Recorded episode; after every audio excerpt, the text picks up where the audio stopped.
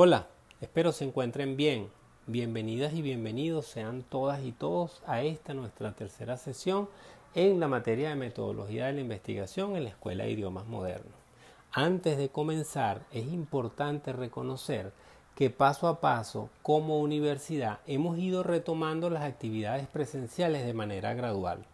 A pesar de las innumerables dificultades que vivimos, podemos pensar en vernos por ello, nuevamente les invito a evaluar la posibilidad de reunirnos en la sede de la dirección de la escuela, en los galpones, para aclarar dudas, discutir sobre los temas de investigación o simplemente para que presenten la actualidad de sus avances en la investigación con el objetivo de poder atender las preguntas y detalles que podrían que se nos podrían estar escapando a causa de esta virtualidad. Me gustaría que expongan por favor sus propuestas de fechas y horas en el grupo de WhatsApp para coordinar esta actividad. Adicionalmente, nuevamente les invito a que realicen sesiones de consultas en línea, de forma tal que podamos discutir problemas puntuales que se presentan a cada uno de ustedes. No quiero cerrar esta introducción sin recordarles que es necesario que estudien el material publicado en la plataforma Canvas antes de cada sesión y posterior a cada sesión de forma tal de que ustedes puedan fijar el conocimiento impartido en estas grabaciones. Es importante destacar además que el conocimiento que estamos discutiendo tanto en la plataforma Canvas como en estas grabaciones son de orden teórico y en los trabajos estamos poniendo en práctica esta información. Es necesario que entiendan que existe una diferencia entre el conocimiento que ustedes están adquiriendo a través de las plataformas Canvas, de la información que está colgada en la plataforma Canvas y de la información que les comparto a través de este, de este mensaje y la exigencia del trabajo, porque en el trabajo me gustaría que se dedicaran a poner en práctica eh, estos conocimientos. Más allá de que el trabajo sea o no viable, más allá de que el trabajo sea eh, digamos, esté bien conducido, es importante que vivan el proceso de investigación, que apliquen eh, la cantidad de elementos teóricos que han sido desarrollados de, forma de que podamos discutir en función de un contexto em, definido. No es una materia para atender solo la teoría, es una materia fundamentalmente práctica. Por eso Nuevamente destaco la importancia de entender el valor de la actividad práctica como un ejercicio pedagógico. Con esto no quiero que piensen nunca que el ejercicio práctico es la tesis. Si ustedes comienzan una investigación desde ahora, tendrán más herramientas cuando enfrenten el trabajo final. Sin embargo, todo es posible que cambie, todo es posible que se mejore. En consecuencia, ustedes podrán cambiar su problema de investigación e incluso podrán cambiarlo para la materia de seminario, que es la próxima materia eh, que, que viene posterior a esta. Hoy conversaremos sobre el marco metodológico del proyecto de investigación.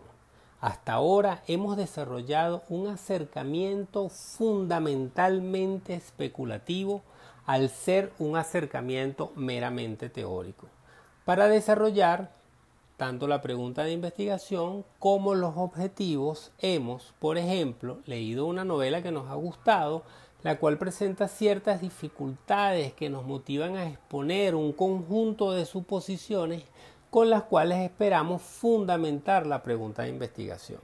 Hasta ahora, en los dos semestres anteriores, en los dos cortes anteriores y hoy y hasta ahora, estas ideas generales nos han permitido construir una aproximación teórica al horizonte de problemas donde está inmersa nuestra área de interés. hemos revisado los antecedentes, hemos hecho un acercamiento a la bibliografía, hemos abordado trabajos anteriores que no necesariamente son antecedentes, pero que están vinculados a, nuestro, a nuestro, eh, nuestra área de investigación. Hemos pensado en posibles tutores y tutoras en la medida que estamos aproximándonos a una línea de investigación. En general, nos hemos eh, propuesto a conocer las generalidades de la línea de investigación. Este paso, aunque muy eh, amplio y general hasta ahora, nos ha permitido construir un conjunto de relaciones teóricas que fundamentan nuestro acercamiento al objeto de investigación.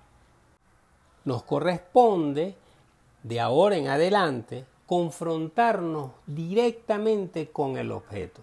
En otras palabras, nuestra preocupación en esta parte, en este último trimestre, estará centrada en establecer el orden necesario de los pasos que nos permitirán recoger en el objeto de investigación la información, los datos necesarios para sustentar la validez de las ideas planteadas en las fases anteriores. Es perfectamente normal e incluso esperado que en este primer acercamiento al objeto tengamos como consecuencia un replanteamiento de las ideas desarrolladas hasta ahora. Esto porque al acercarnos al objeto de investigación podemos encontrar otros datos que no habíamos visto en un primer momento porque no teníamos la construcción teórica que tenemos hoy en día y que nos permite acceder al objeto con otros ojos, con otra información, o también podemos encontrar que las ideas y las preguntas que nos hemos, que nos hemos propuesto no se ven tan claramente como esperábamos en el objeto de investigación.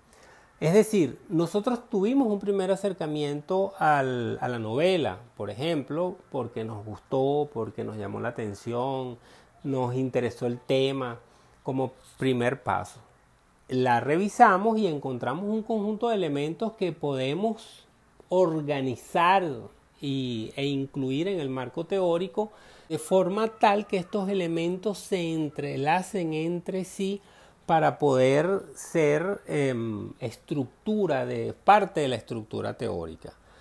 Una vez que hemos definido esta estructura teórica, tenemos un conjunto o un, un conjunto de argumentos que nos van a permitir acceder al objeto de investigación y encontrar, ubicar esos datos que interpretados nos van a permitir construir la respuesta a, eh, planteada en la pregunta de investigación. Acercarse al objeto de investigación traerá como consecuencia la necesaria validación de esas premisas, de esas ideas que han sido desarrolladas de forma teórica en la primera fase de la investigación. Nos hemos puesto un conjunto de ideas que debemos probar en el campo. Un poco, imagínense ustedes el caso de un arquitecto que en su taller construye un, eh, un edificio, lo diseña, eh, piensa en pisos, piensa en, altura, piensa en, este, digamos, forma y estructura, pero cuando va al campo, cuando va al terreno definitivo donde el, edificio puede estar, encuentra que existen unos desniveles eh, un poco más agudos de los cuales él se esperaba o que había una zona boscosa que no puede tocar. Entonces eso va a generar unas modificaciones em, en el proyecto anterior donde, bueno, quizás en un primer acercamiento el, el, estudio de suelos dio que se podía eh, tener un edificio de unos 12 pisos, pero cuando se hace el estudio una vez definido el, tamaño del edificio y se va al campo, vemos que eso no puede caber de esa manera por otras razones que no se tomaron en cuenta en el, en el primer estudio. Entonces eso de volver al campo, de acercarse a la realidad, es acercarse al objeto de investigación. De algún modo, cuando nosotros nos hemos estado estableciendo toda esta serie de preguntas en torno al, eh, al planteamiento del problema, hemos tratado de definir el problema de investigación en la medida que lo hemos contextualizado, no nos hemos aproximado directamente al objeto de investigación. No nos hemos acercado a la novela, no hemos subrayado con amarillo las referencias que nos interesan y con verde las referencias que están vinculadas y con azul las referencias que están en un tercer nivel de análisis. Todavía no lo hemos hecho, que es el trabajo propio de la tesis. En la tesis, en la investigación, nosotros vamos a abocarnos en profundidad en ese ejercicio. Recuerdo en mi, mi tesis de licenciatura, por ejemplo, trató sobre un filósofo eh, alemán del siglo XX, Gadamer, y yo en el proyecto establecí como el problema, eh, establecí como pregunta de investigación una reflexión sobre el problema de sobre el problema de la comprensión. Mi problema de investigación era, un, era abordar el problema de la comprensión. En el libro central de este autor que se llama Verdad y Método. Entonces mi ejercicio consistió en ubicar en primer lugar, hacer una lectura del texto, después hacer una lectura del texto donde iba seccionando las partes donde hablaba de la, de la comprensión. Del libro general encontré que en específico eran dos capítulos donde se abocaba a la comprensión y trabajé en, en concreto esos dos capítulos. Esos dos capítulos fueron subrayados con un color amarillo cuando era una definición directa de comprensión, con un color verde cuando era una definición que me ayudaba a sostener esta definición de comprensión y un tercer color cuando había un tercer nivel de acercamiento.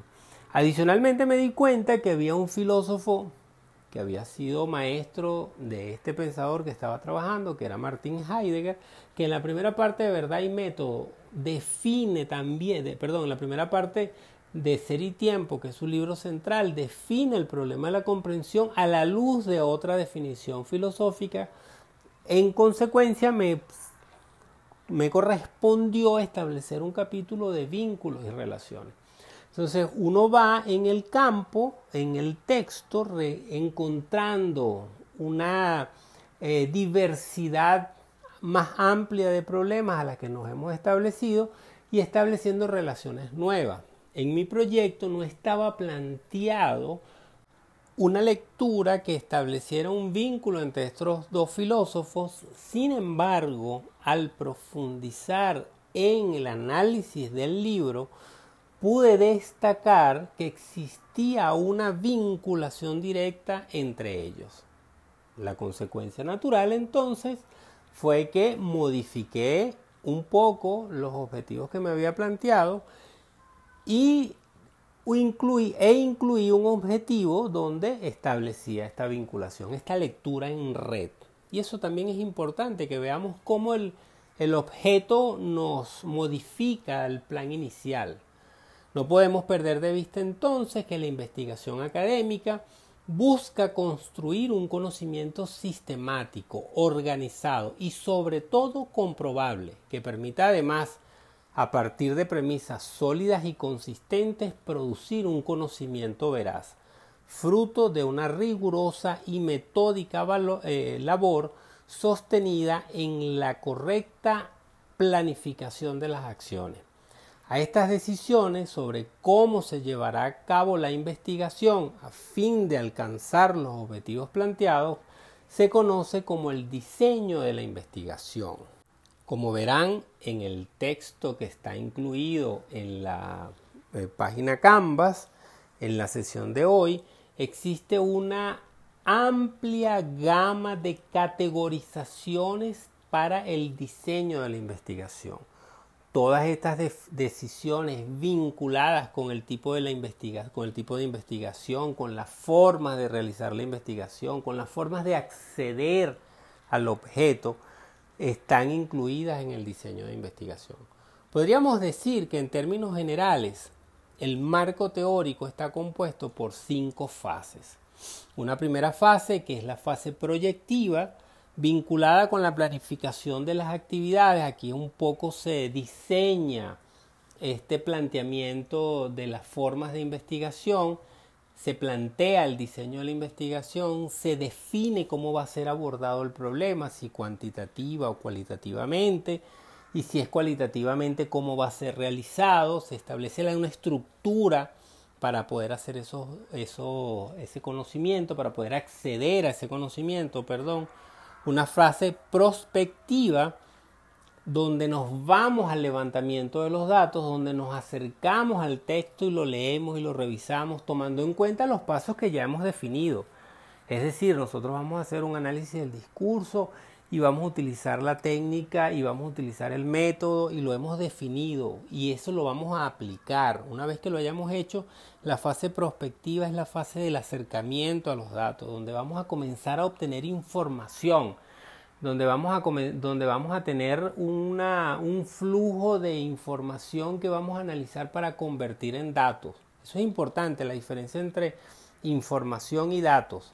Porque cuando nosotros estamos haciendo una lectura de un libro, una lectura general de un libro, nosotros estamos disfrutando de la experiencia estética e intelectual que significa la lectura. Cuando nosotros estamos investigando, por ejemplo, sobre el rol de la mujer en la literatura de Jorge Amado, nosotros estamos indagando en en el texto, en el discurso de Jorge Amado, cómo se refiere a la mujer y cada referencia a la mujer ya no es una información, ya no es un acercamiento poético, es un dato que necesita ser interpretado, comprendido, enlazado en el marco teórico que hemos construido antes para que nos aporte información. Y esa información que nos aporte es la que vamos a analizar o a interpretar en la fase siguiente, donde en diálogo con el contexto teórico vamos a darle sentido, vamos a comenzar a enlazar, a entretejer esos, esos datos con la parte teórica de forma tal de que no vamos a encontrar solo mujer, siguiendo el ejemplo de Jorge Amado, sino que vamos a encontrar una conceptualización de la mujer dentro de esa novela de Jorge Amado. Después esta fase la llamaremos analítica o interpretativa, dependiendo de en el diseño como se haya definido, si es cualitativa o cuantitativa la, investigación. Una fase expositiva, donde como su nombre lo indica, vamos a exponer este, estas relaciones que se han establecido en función a la pregunta de investigación y a los objetivos, cómo vamos a responder la pregunta y una fase evaluativa donde nosotros podemos establecer una relación de cómo fue el proceso de forma tal de garantizar la veracidad de la información planteada. Este esquema en, detalle se plantea para la investigación del trabajo especial de grado en términos generales para el proyecto lo que se espera es que ustedes estén, en capacidad de demostrar que esas preguntas que ustedes se están haciendo existen en el objeto de investigación. Son eh, susceptibles de ser investigadas. En el caso de las tesis de investigación, el, eh, de las tesis, eh, perdón, de las tesis de pasantía, el ejercicio es diferente en el ejercicio nos acercamos al, objeto, nos planteamos la resolución de problemas y luego reflexionamos sobre cómo es la forma más eficiente para resolver ese problema. En las tesis de investigación nos hacemos unas preguntas que comprobamos en el campo. En las tesis de pasantía tenemos la experiencia y luego reflexionamos sobre la experiencia. No pierdan de vista la relación bidireccional que existe entre la experiencia y la teoría. Siempre estamos en diálogo entre, el ejercicio experiencial y el ejercicio teórico. No podemos tomar decisiones sin una reflexión teórica que la sustente, ni podemos quedarnos solamente en la teoría como fundamento de la investigación. Nuestro campo de acción está entrelazado constantemente entre teoría y práctica. Aquí el marco teórico y el marco metodológico siempre están en diálogo, siempre se vinculan. Por eso a muchos de ustedes yo les dije en sus trabajos de investigación que debían incorporar la pregunta de investigación al marco teórico, porque no es solamente o no es para nada copiar y pegar sin interpretar las teorías que ustedes suponen que están vinculadas con su interés de investigación. No, para nada. El interés del marco teórico es que ustedes respondan a la pregunta de investigación planteada a la luz de las teorías. ¿Cómo las teorías los van a ayudar a ustedes a responder ese marco teórico? Sucede lo mismo con el marco metodológico. ¿Cuáles son los pasos que yo necesito plantear? ¿Cómo voy a acceder a ese, a ese objeto para poder responder a la pregunta de investigación? ¿Cuáles son los pasos que yo voy a plantear para poder responder a la pregunta de investigación?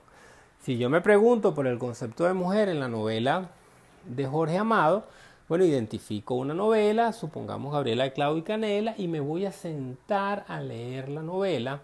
Ya no es una, ya no es una lectura de placer, es una lectura donde iré pescando en este diseño eh, cualitativo a través de una, este, de una red de, de, conceptos que puedo ir desarrollando. Cómo se cómo define Jorge Amado, cómo se expresa Jorge Amado cuando se refiere a una mujer. Cómo construye el personaje de la mujer, por ejemplo, si voy a hacer un estudio a través de los personajes cuáles son los, em, los, las relaciones que establece la mujer, es sumisa, no es sumisa.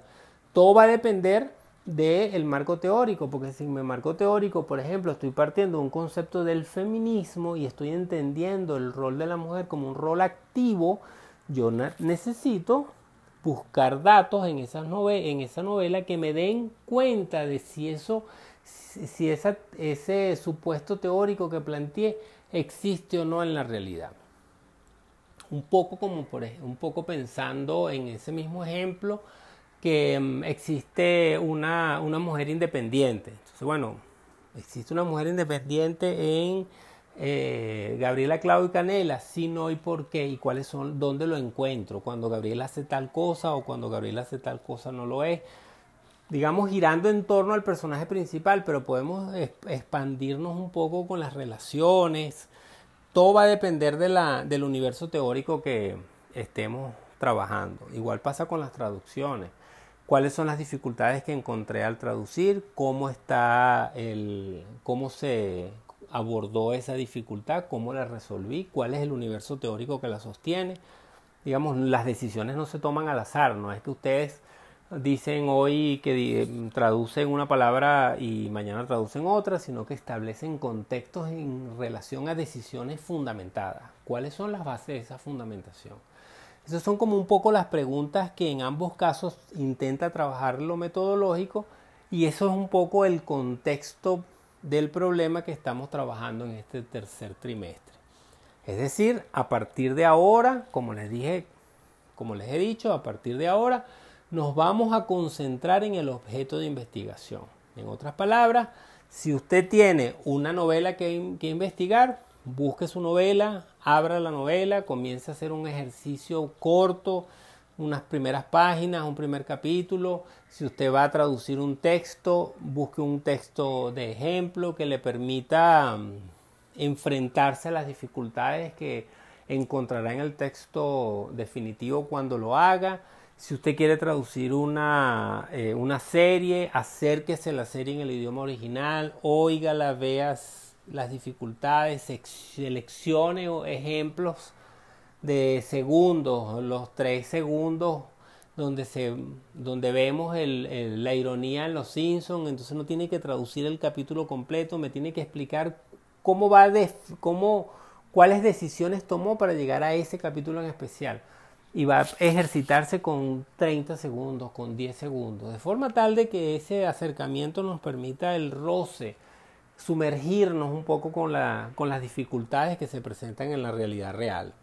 Bueno, muchísimas gracias por su tiempo, espero se encuentren bien, queda en sus manos, por favor, la posibilidad de reunirnos, está en sus manos también que me contacten para coordinar una sesión práctica, una sesión de consulta y podamos resolver los problemas que, que ustedes puedan tener.